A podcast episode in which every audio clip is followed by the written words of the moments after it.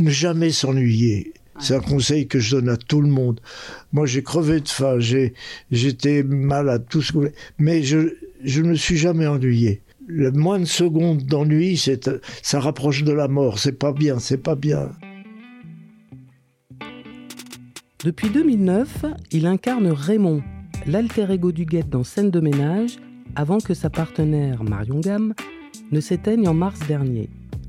Qui se cache sous la moustache de Gérard Hernandez et ses presque 75 ans de carrière, au cours desquels il a partagé l'affiche avec les plus grands de Gérard Houry à Al Pacino, sans oublier le grand Schtroumpf, à qui il a, entre autres, prêté sa voix. Rencontre avec un artiste aux multiples talents, modestement vôtre. D'ombre et de lumière, quand les personnalités de la télé tombent le masque.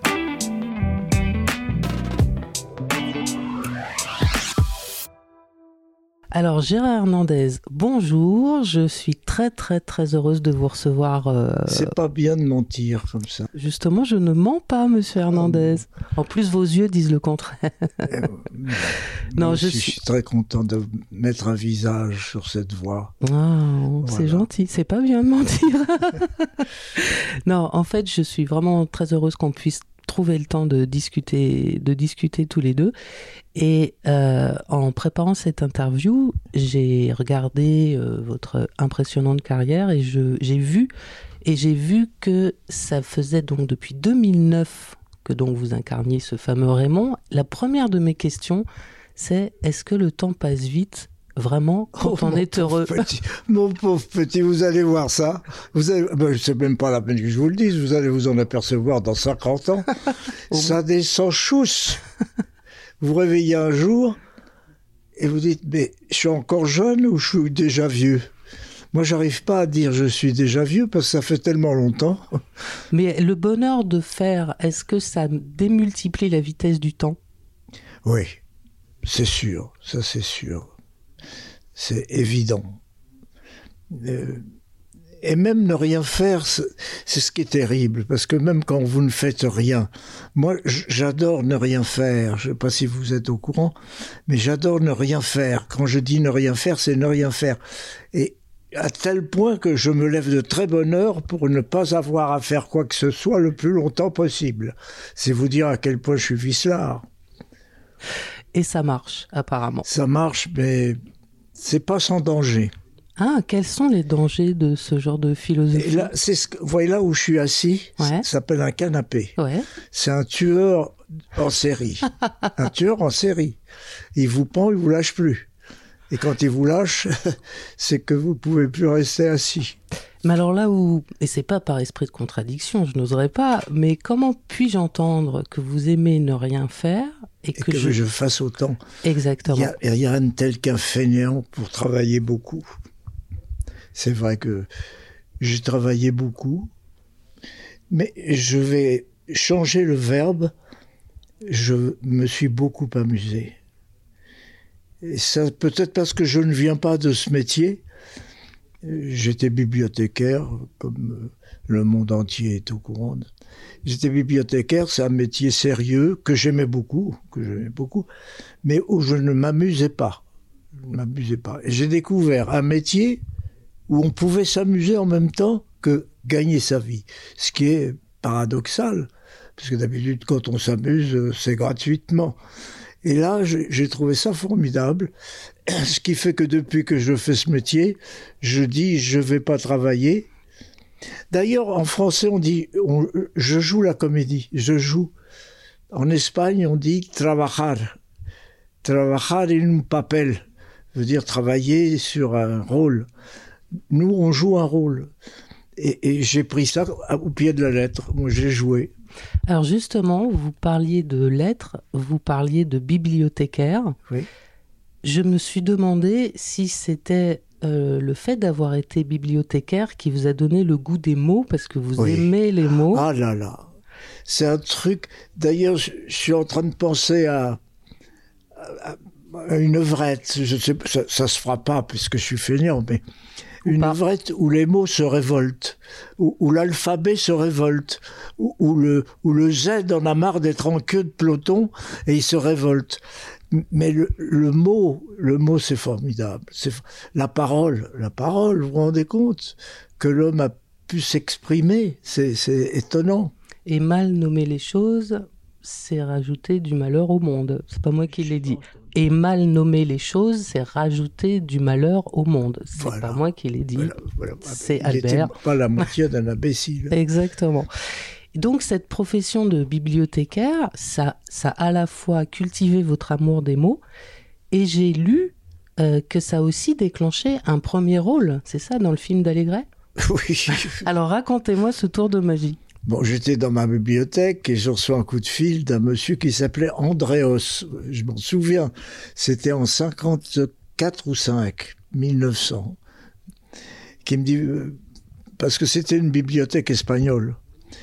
Il me dit, vous n'auriez pas un étudiant euh, éventuellement un peu comédien qui pourrait jouer un rôle dans un film?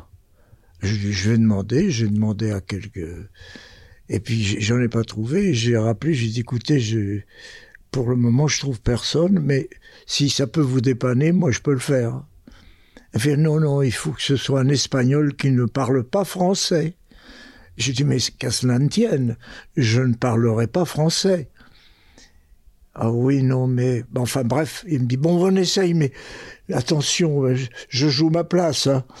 Ah, je dis non, n'ayez crainte on va au studio de Neuilly, je me souviendrai toujours, qui n'existe plus. Mhm. Et il me présente à Yves Allégret, le papa de, de Catherine, de Catherine l'ex-mari de Signoret. Et euh, il, me présente, il parlait pas plus espagnol que, que moi je ne parlais français, et il, me disait, quand vous êtes, si claro que qu'est-ce qu'il dit euh, Donc je lui ai demandé s'il pouvait éventuellement euh, lire le rôle en, français. Alors elle va dire allez-y, allez-y. Alors je lis le rôle avec un accent à couper au couteau, bien plus gros que ceux de mes parents. Elle me dit bah, ça a l'air d'aller, euh, c'est pas mal. Et je lui dis qu'il c'est euh, non, là, il me parlait dans un espagnol qui n'existe pas. Enfin bref, je fais le film, pendant tout le film, je ne parle pas un mot de français, mais je parle français avec l'accent. Voilà. Et tout se passe très bien. J'entendais de tellement jolies choses sur moi. Je dis, heureusement qu'ils me disent pas de vacherie, parce que ce serait terrible. Et à la fin du film, il y a un repas, il y a un dîner, et j'arrive, je dis, salut les potes, comment ça va? qu'est-ce que vous avez... Ça a fait rire Gérard Philippe, euh, car c'était Gérard Philippe la vedette. Et un mois après, ou deux mois, Yves Allégret faisait la mise en scène d'une pièce. Pour la première fois de sa vie, il faisait une mise en scène de théâtre. Et il m'appelle, et ça se passe très bien. J'ai des très bonnes critiques. J'ai dit, mais c'est un métier facile. vous n'y aviez jamais pensé J'avais jamais fait de théâtre de ma vie. Mais vous n'aviez jamais pensé avant à jouer la comédie? Jamais.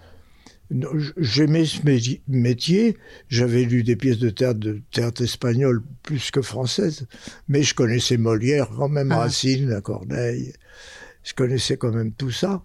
Et je connaissais surtout une pièce que j'ai aimée en français tout de suite, que j'avais lue en espagnol. J'avais pas très bien aimé. C'est, c'est Cyrano de Bergerac. Ah. Vous aurez remarqué que j'aurais pu jouer Cyrano de Bergerac à cause de mon nez. Mais ça n'a pas été suffisant. Ça n'a pas été suffisant. Après, il y a les rencontres de la vie. Bon, euh, on m'a présenté des pièces, j'ai trouvé c'est nul, nul, nul. Et puis un jour, on m'a plus appelé. on m'a plus appelé du tout. Alors j'ai repris mon petit boulot, j'ai fait des petits boulots. À l'époque, c'était facile. Mhm.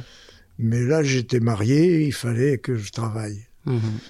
Et puis euh, un copain est venu me chercher euh, où je, vendais des pièces, des, billets d'entrée de, théâtre dans les palaces. Il s'avère qu'il y a un copain qui s'appelait Georges Atlas qui est passé par un des palaces et écoute, qu'est-ce que tu fous là? Je dis, bah, je travaille parce qu'on s'était connus sur le film. Et alors il me dit, bah, attends, attends. Et puis il me dit, il revient deux jours après, il me dit, je suis je suis assistant de, je sais plus qui, qui mettait en scène, peu importe. Peu importe. Et on, est en train de répéter Fifi. C'était une, opérette de Christinet et Vilmetz. C'est une jeune fille charmante, charmante. Bon, bref. Il dit Est-ce que tu veux de la doublure du, du rôle comique? Je dis Oui. Bon, ben alors je, vais voir la pièce, deux, trois jours de suite pour, pour voir le. Ah ouais, vous avez appris comme ça, vous êtes ah, ah, immergé dans. La... Le quatrième soir, on vient me chercher. L'après-midi, il me dit Tu joues ce soir, il s'est cassé une jambe. Ah, je dis Merde. le soir même, j'ai joué le soir même. J'avais une mémoire d'éléphant à l'époque. Les chansons, les danses, tout ça, je savais. Waouh! Et puis j'ai joué ça comme ça. Après, après ça s'est enchaîné.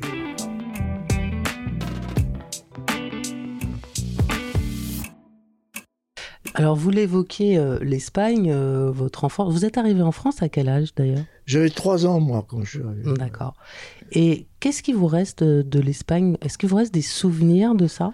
Ah, J'aimerais voir une psy, parce que je, suis, je suis dans un état avec ça là, depuis toujours. Je peux pas, je peux pas m'imaginer retourner en Espagne. Je peux pas. J'y suis allé pour tourner un film à Madrid, mais c'était un film, et je suis resté dans le film. Ah ouais. Je suis allé à Barcelone, mais Barcelone, c'est pas pareil. C'est mmh. cosmopolite, c'est, c'était pas l'Espagne que j'avais quitté moi. Je suis jamais retourné euh, dans le village dont je suis, jamais. je ne sais pas pourquoi. au début, je savais pourquoi, c'est parce qu'il y avait Franco. Et eh oui, c'est ça. Mais après, pourquoi j'y suis pu retourner c'est très enfoui. Ça n'est pas réglé je encore. je ne sais pas. Culpabilisé, je ne sais plus. Mmh. Il faut dire que, à part euh, mes parents qui sont venus, les autres, c'était des, des, franquistes. Hein. Il y a peut-être un peu à aller chercher C'était que des franquistes. D'accord. Et ça, ça ne m'allait pas. Alors j'entends euh, avec ces débuts euh, qu'en fait, il n'y avait absolument aucune stratégie euh, dans le fait de vouloir jouer la comédie, construire une carrière, etc. Est-ce que ça, ça a toujours été ce qui vous a guidé? En fait, est-ce que vous vous êtes laissé porter? Est-ce que vous avez eu confiance? Vous avez dit le mot.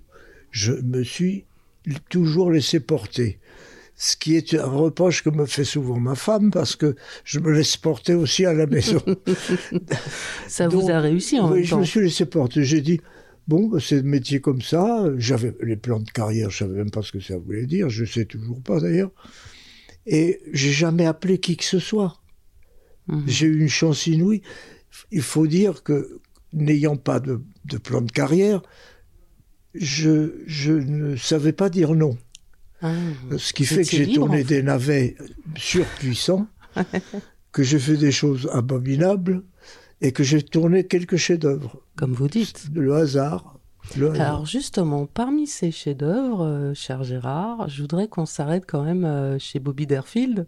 Oui, oh, hein oh, c'était formidable. Al Pacino, ah, racontez-moi quand vous avez débarqué dans cette aventure, ce film euh, qui est sorti en, en 77. Racontez-moi tout. Il y avait la patronne, l'ancêtre, l'icône des des comment on dit les castings boom c'est la première c'est Margot Capelier. Ah, Margot Capelier la grande Margot qui m'aimait bien qui m'a foutu sur des coups impossibles. Et puis un jour il me dit écoute tu vas déjeuner avec euh, Sidney Pollack. Ah bon? Ah bon? Ah, voilà moi Sidney Pollack c'était euh, on achève bien les chevaux. Enfin c'était ah immense réalisateur. Et euh, je déjeune avec lui on parle de tout sauf du film. Et puis on se dit au revoir et Margot m'appelle le soir, c'est toi qui fais le rôle. Et puis c'était pas un petit rôle en plus, hein C'était formidable. Ça c'est un casting, ça ah, ah. parce que finalement il cherchait un être humain et non pas un comédien. Ah, au rendez-vous, vous y étiez. il a été formidable avec moi. Hmm. Qui ça, Al Pacino, aussi. Et Pacino, je vais vous raconter. J'étais fauché à l'époque. Hein. Je travaillais, mais pas cher, euh, on bradait, on bradait. Et euh, un jour, on devait tourner une scène avec euh, Pacino. Il me restait trois jours à tourner, j'en avais sept ou huit en tout. Et il me dit, t'as besoin de, besoin d'une de monnaie? Je dis, ah oui, alors une monnaie. Donc, ouais. Alors, on devait tourner une scène le matin, 9 h il arrive avec les cheveux complètement ébouriffé qu'il n'était absolument pas raccord. Il s'était fait un shampoing. Euh, l'autre lui dit, euh, Sidney dit, mais ouais, parce que j'avais, j'avais l'impression d'avoir des poux, je sais pas. Alors du coup, on l'a pas tourné. Et comme c'était, il fallait que ce soit une certaine heure, je suis resté trois jours bien payé en plus. Il l'a fait pour vous? Ben je pense, oui, parce qu'il m'avait dit ça. Alors. Waouh. Et je me suis laissé dire qu'après le film, vous avez entretenu une relation euh, avec lui, non? Avec Non, après non, mais sur le moment, il, m'avait dit eh, viens avec moi. Son, son copain de un après-midi de chien, vous savez. Ce... Oui, absolument, le mari de Meryl Streep. Qui ressemble à Kirk Douglas. Ah, Kirk. Non. Ah, l'ex-mari de Meryl Streep, euh, comment il s'appelle? Ah, Je me souviens plus. Casano. Euh, bref, bon, bref. Le second, celui qui braque l'agence avec lui. Voilà. Alors il me dit, lui il est mexicain, il a un accent. Je lui dis, mais moi je, je un accent encore pire. Il me dit, ça fait rien, ils aiment ça. Parce que lui il voulait faire du théâtre, il voulait pas faire du cinéma à l'époque. Hein. Pacino faisait du cinéma pour payer ses pièces. Car il n'était même pas joué on Broadway, il était off Broadway. Il montait des, pièces difficiles, Berthold, tout ça, c'était bien. Et puis je me suis dit, recommencer ma vie. J'ai dit, j'ai laissé, j'ai dit ok, ok, puis on s'est séparés, puis c'est tout. Il vous proposait en fait de tenter un truc aux États-Unis? Ouais. ouais, de partir avec lui. Il avait une troupe. Bah, il ne garantissait pas que j'allais gagner de l'argent. Ah. Non, mais vous êtes en train de me dire que vous avez juste failli intégrer une troupe euh, ouais, d'Al J'aurais pu, oui. Ah. J'aurais pu. Ben, je n'ai pas fait. Bon, c'est pas grave. Non, non. non, parce que je sais pas si je me serais amusé à, aux États-Unis. Je suis pas On revient à ce mot-clé en fait, amuser. Voilà. On revient à Moi, c'était ne jamais s'ennuyer. C'est un conseil que je donne à tout le monde. Moi, j'ai crevé de faim, j'ai, j'étais malade, tout ce que mais je, je ne me suis jamais ennuyé. Le moins de secondes d'ennui, c'est, ça rapproche de la mort. C'est pas bien, c'est pas bien. Qu'est-ce qui vous a transmis cette philosophie, Gérard? C'est euh, vos parents C'est du vécu? D'où vous tenez ça? Je crois que c'est mon père. Mon père, c'était une sorte de saint. Ah. Ma mère, c'était une sorte de sorcière. Oh. Ah oui, ah oui, non, t'es pas gentil, c'était pas gentil. Moi, des fois, j'ai un côté moment. Et mon père a toujours dit plus tard, quand, avec le sourire, on va aller les enfants. Nous allons partir pour le Venezuela. Il paraît que c'est formidable. On, on, a fait le Venezuela, le Chili, le Mexique, l'Argentine, tout ça en restant à Paris. Et comment ça Parce qu'on n'est jamais parti. Mais non, mais comment il vous... Il nous faisait rêver. Il nous faisait rêver. On a eu ah. toutes les plus belles voitures alors qu'il était fauché. On allait voir, je me souviens sur les Champs-Élysées, il y avait des Delahaye. Ouais. Euh, il y avait un magasin Delahaye, c'était des voitures. Plus tard, on va s'acheter une Delahaye. Plus tard, et jusqu'à sa mort, il a dit plus tard. Hmm. Mais ce que vous viviez quand il disait plus tard, c'était bon et ça suffisait Quand j'étais enfant, j'y croyais, puis j'ai plus cru. Il faisait quoi comme métier, votre papa? Tous. ça fait quand Il est, quand il est venu à Paris, il, était, euh, il avait fait du droit. Alors, il, il, est entré dans une succursale de la Banque d'Espagne, où il était fondé de pouvoir. Après, il a voulu faire des affaires. Ah. ah, ah mal lui en a pris. Il était nul. Hmm. J'ai toujours connu, connu Fauché, Fauché, Fauché. Mais il vous a transmis quelque chose de très précieux. Oui, D'abord, euh, je crois que la générosité, ça À la maison, il y avait toujours 25 personnes, on ne savait pas qui était là. C'était toujours une table ouverte. Mon père, parce que ma mère râlait tout le temps. tout le temps.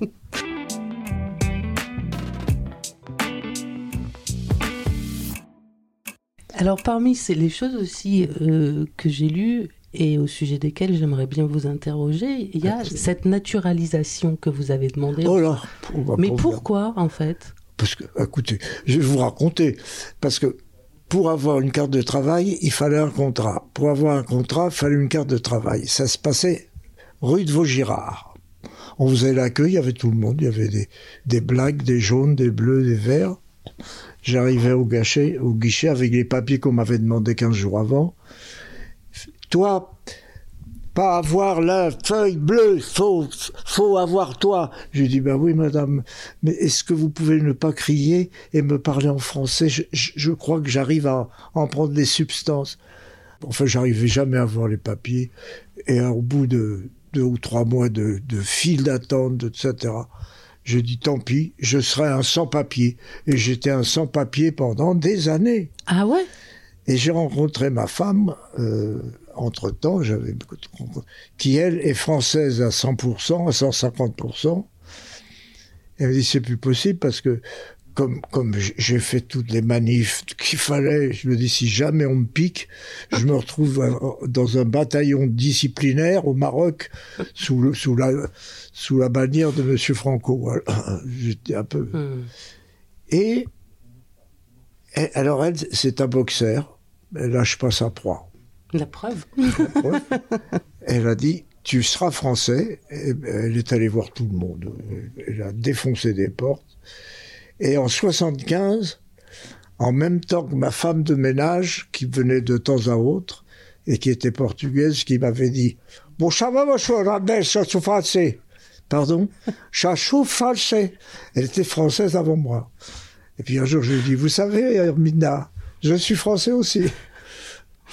Bah, c'est une. Euh, en 75. En 75. Et je précise que je suis aussi français, sinon plus que vous, parce que j'ai choisi d'être français. Mhm, absolument. Difficilement. J'ai eu le coup de foudre pour la France. Le coup de foudre, vraiment. Je trouve que c'est un pays extraordinaire. Et j'enrage quand j'entends des, gens la baisser ou dire Ah, nous, les Français, la France, c'est la France, quand on est en France. Mais non, mes enfants, la France, c'est merveilleux. C'est tout. Nous avons les andouilles de Vire. nous avons les, les bêtises de Cambrai. Nous avons tout en France. J'imagine qu'il n'y a pas que ça qui vous a fait obtenir cette naturalisation. il y a une dame aussi. C'est ça. qui mm. s'appelle Max et qui est, c'est ma grande rencontre. Max? Oui. C'est la dame avec qui je vis depuis 72 ans.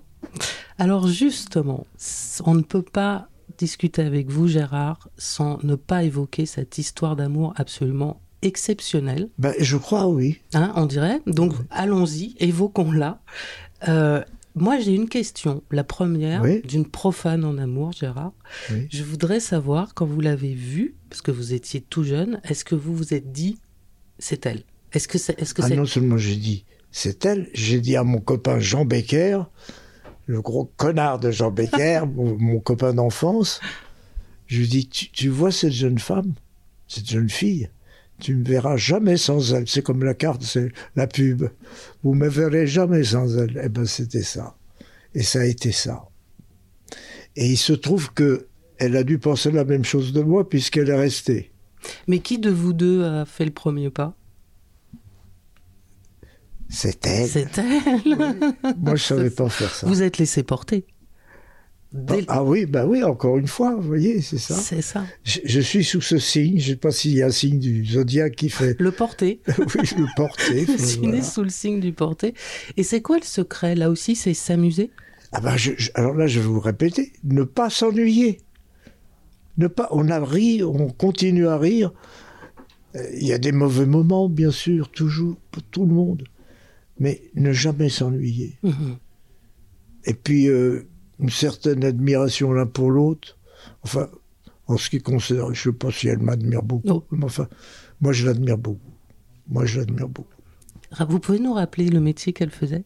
Pardon? Vous pouvez nous rappeler le métier qu'elle faisait? Elle était prof d'esthétique. C'est-à-dire qu'elle elle était même présidente du jury pour faire passer les examens, pour devenir. Euh, elle s'y connaît beaucoup en kinésie, en, en dermato. Enfin, et puis un jour, elle a dit Bon, je vais faire des études sur le cinéma. Uh-huh. Elle est partie à l'université de, de, Vincennes. Elle a fait une thèse sur le cinéma, le cinéma d'horreur, ou je sais pas, uh-huh. des trucs comme ça. Vous avez déjà travaillé ensemble ou justement la clé voilà. Non, jamais, jamais, jamais, jamais. Elle vient même pas sur les tournages. Et c'est quoi la raison? C'est pour préserver ah, votre couple? J'ai peur qu'elle se moque de moi. Pas vrai. Quand je suis au théâtre, j'ai toujours peur qu'on me charrie. Je, je, suis un peu. Mais vous en, vous sentez pas légitime, lâchant le mot, euh, Non, après toutes ces années? Mais même les gens que j'aime beaucoup, j'aime pas qu'ils me voient travailler. J'aime pas. Non, parce que j'ai honte.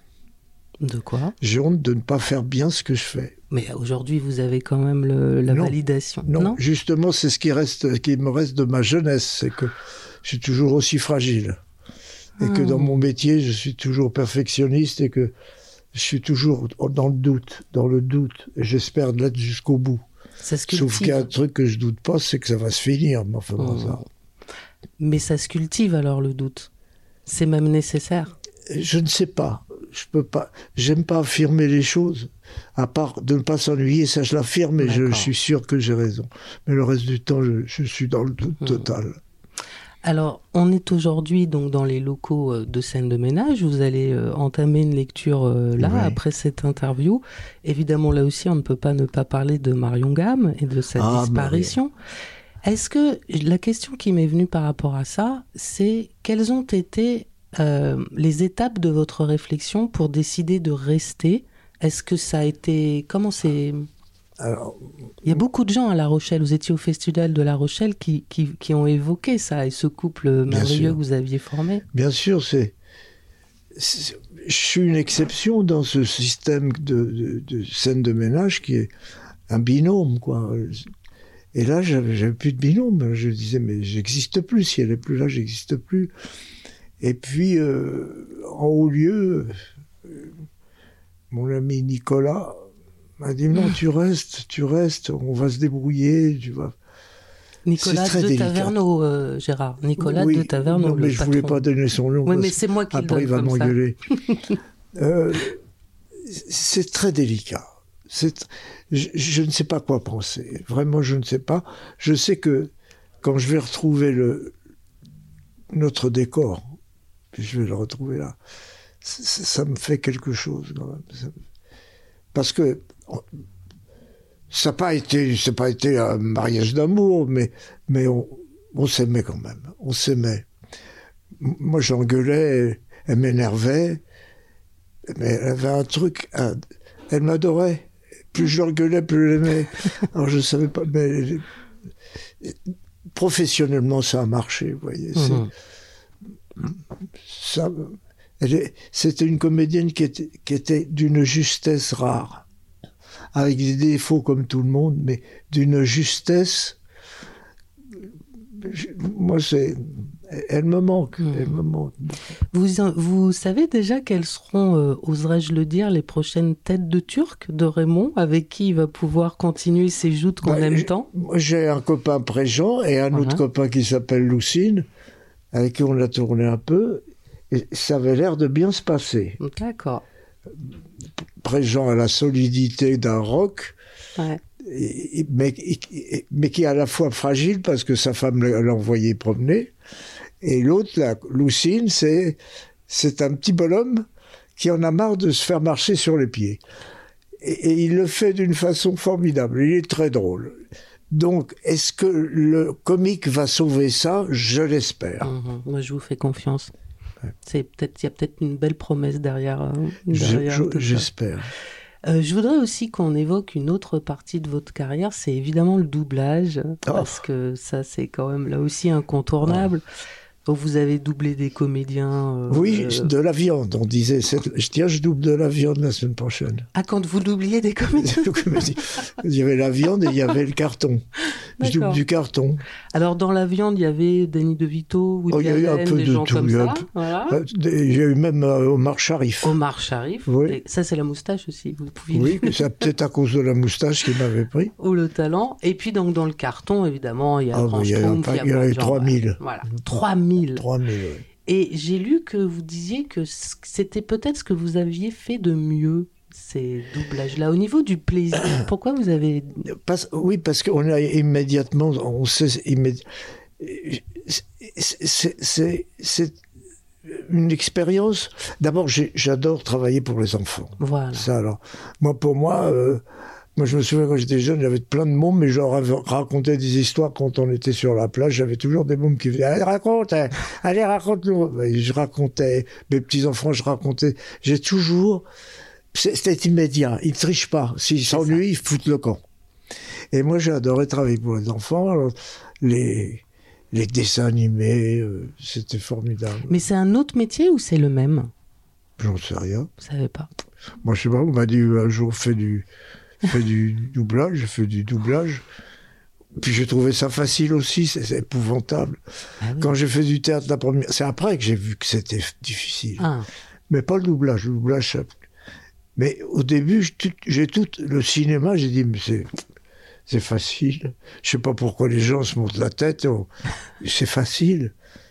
Il ne faut pas répéter ce que je dis. non, mais ça reste entre nous. Moi, je, travaillais avec des gens qui arrivaient trois heures avant au théâtre pour se concentrer. Moi, j'arrivais de Drouot parce que j'étais un malade de Drouot. Je fonçais aux variétés. Puis, hop, j'étais en scène. Ah, ça sent ouais, non, mais, mais je sais pas si c'est bien. Hein. Bah, le, ce sont les gens dans la salle qui ont vu bah, si c'était bien D'après ce que j'ai cru comprendre, ça, ça, a marché. ça, a plutôt, là aussi, vous avez une belle validation. Mais il y a encore quelque chose que j'entends, c'est ce mot facile, c'est de la pudeur quand vous dites ça, ou c'est vraiment vrai? Je ne réponds pas à cette question. D'accord. Donc le jury appréciera, comme on dit. Voilà, c'est vous, euh, vous, euh, vous, donnerez votre sentiment. D'accord, je vous enverrai un petit SMS après, après cette rencontre. Non, parce qu'il y a quelque chose, je trouve aussi, qui vous accompagne quand on voit votre carrière, ça, ça, ça, ça ressemble à de la modestie. À de À de la modestie. Vous semblez être quelqu'un d'extrêmement modeste. Ah, c'est ce qu'on me reproche. Alors, c'est ce que j'allais vous demander dans ce métier. Est-ce que des fois, c'est pas un vilain défaut, la modestie, euh, Gérard? Ben, Je crois. Je crois, parce que je vois ceux qui sont en haut, là, ils sont pas modestes. Enfin, il y en a quelques-uns qui sont modestes. Mais ils sont un peu dans l'ombre. Il faut se faire mousser, il paraît. Mais moi, je n'ai pas une autre opinion de moi-même. Hein. Quand je vois des gens, des copains, des copains étudiants, par exemple, j'avais un copain qui s'appelle euh, Bernard Roch, qui est un chercheur, qui est une, une immense une immense intelligence.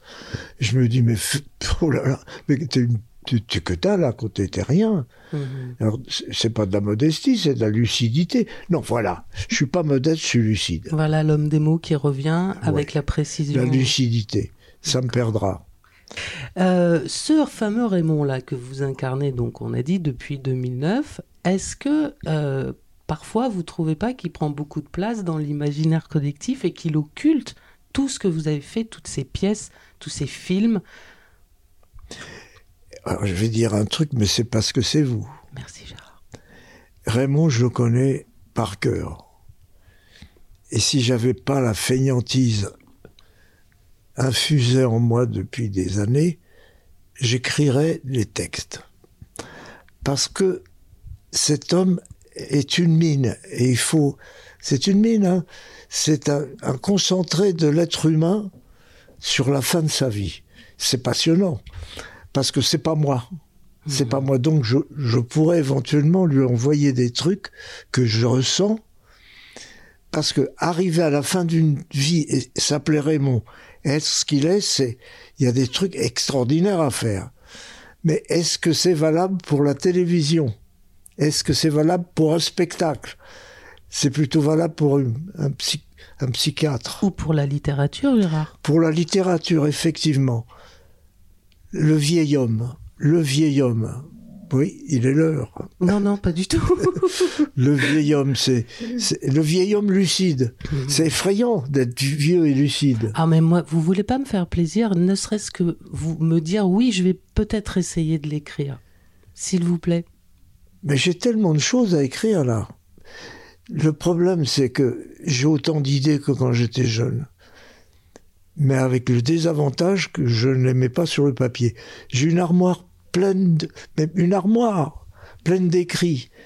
Il y a 99% à jeter, mais il y a peut-être une petite perle. Je me souviens quand j'ai écrit RE égale MC2, c'est un truc qui me trottait dans la tête.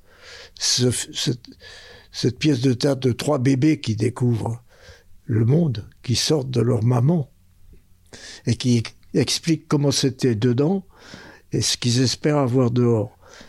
Et il y a même les Roland Barthes et ses élèves sont venus me voir et m'ont expliqué ce que j'avais fait, ce qui est quand même assez. Et Mais ça, ça serait bien comme ça, quand même. Et ça, ça a pris des années dans ma tête et trois jours à écrire. Mais c'est insolent ce que vous Mais j'écrivais à une vitesse. Ah. Mais c'est pour Alors ça. Peut-être que, en pensant à vous, je me mettrai à écrire sur la lucidité. Ça me ferait tellement plaisir. Voilà. Tellement. Et j'ai une dernière question. Alors, c'est pas moi qui fais des voix, c'est vous. Mais quand même, je vais le citer. Vous vous souvenez bien sûr de la chanson de Jean Gabin qui dit Je sais pas grand chose, mais, mais ça. Je sais. Voilà. Je sais. Alors, Gérard Hernandez, aujourd'hui, qu'est-ce que vous. Sur, à propos de quoi vous pourriez affirmer, mais ça, je le sais? Sur rien. Ce que je sais, c'est que tout ça va finir. Et je sais que je ne sais pas ce qu'il y aura après. Et ça m'effraie. Non, ça m'effraie pas d'ailleurs, ça m'effraie pas. Je dis des bêtises, ça m'effraie pas.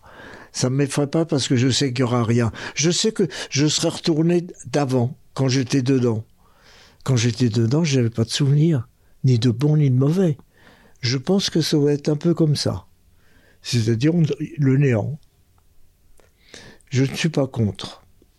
Vous savez quoi? J'ai envie de garder ça comme mot de la fin, Gérard.